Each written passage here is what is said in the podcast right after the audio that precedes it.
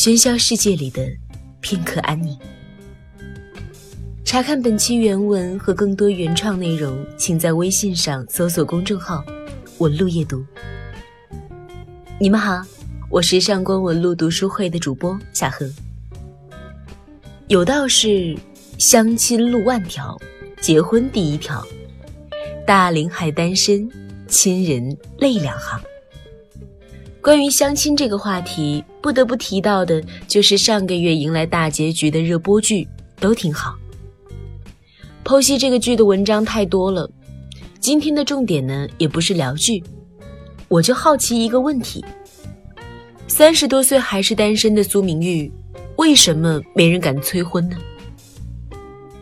反之，同样在三月，一条题为“四十一岁硕士儿子至今未婚，父亲不带他回家过年”的新闻荣登热搜。末了。老父亲一句“没脸见人”，道尽了无数替儿女婚姻大事发愁的父母的心声。而哪位单身青年不曾有过这样的疑问：人到底为什么要相亲呢？因为这是人生的必经之路，因为你需要另一半相互扶持，因为你和他相爱了，因为结婚还能减税。因为孩子要上户口，所以你为什么不相亲呢？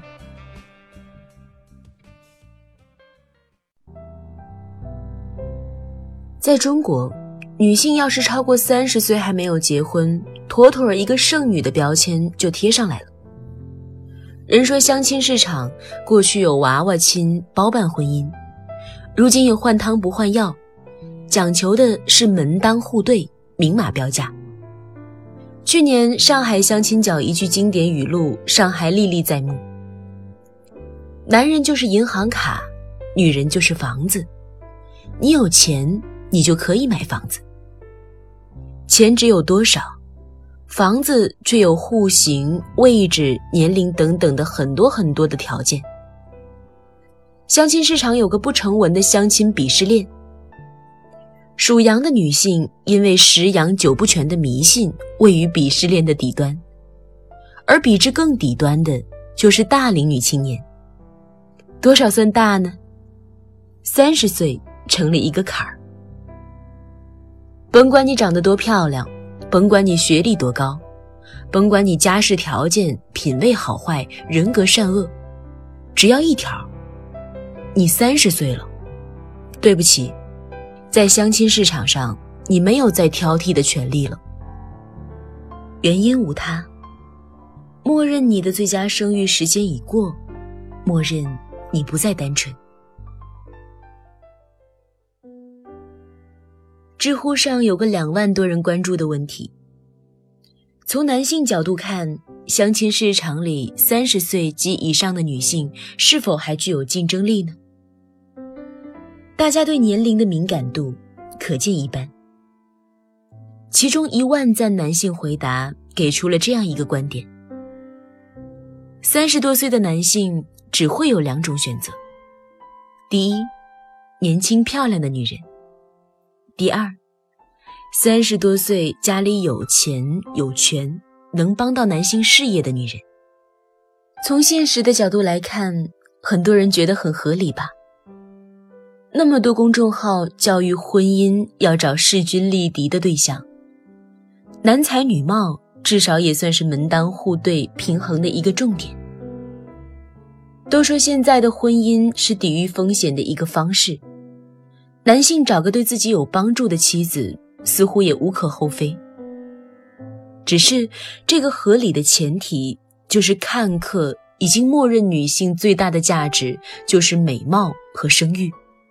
已经默认婚姻就是女人的归宿，更认同这个相亲市场里只有被挑选的货物。之前三八妇女节，我看到人民日报发了一句特别好的话，他说：“婚姻不是任务，而是女性通向幸福的一种选择。”这几天我也一直在想，三十岁的女人不结婚。有没有其他的选择？我知道一位做电影的师姐，丈夫是影视界的同行，两个人恩爱，没有孩子，作品就是他们最好的爱情结晶。我也有位老师，四十多岁独身一人，每日站在三尺讲台上，神采飞扬。他总说自己还要学习的东西有很多。我也认识一位阿姨。开着自己的服装店，整日忙忙碌碌，穿衣打扮魅力惊人。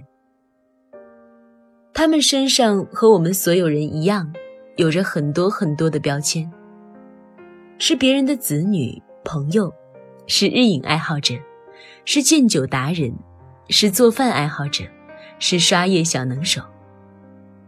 唯独没有一个硕大的未婚或者无孩。掩盖了他们的闪光。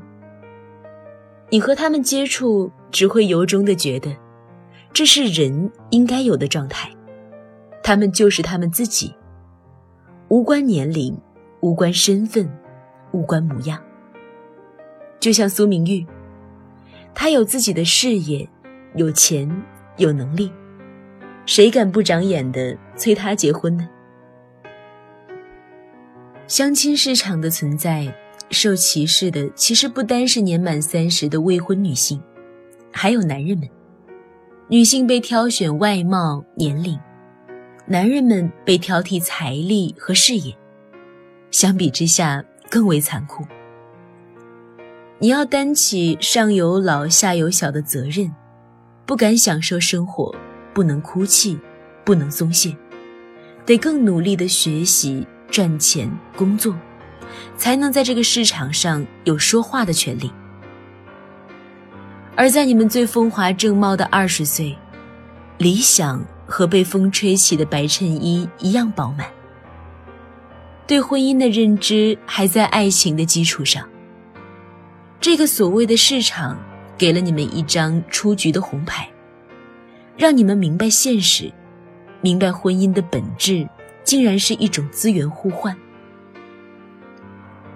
我常常觉得，比起维护这种市场，打破它，或许才是当务之急。时间总会证明，没有爱情的婚姻，考验的就是人品了。每个人的人生都只有一次，别相亲，要相爱。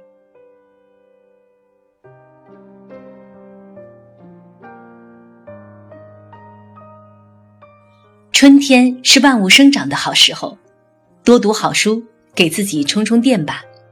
从四月一号起，我们将免费送出一百本神秘好书，快来关注公众号“上官文露读书会”，并回复“读书”两个字，把好书带回家吧。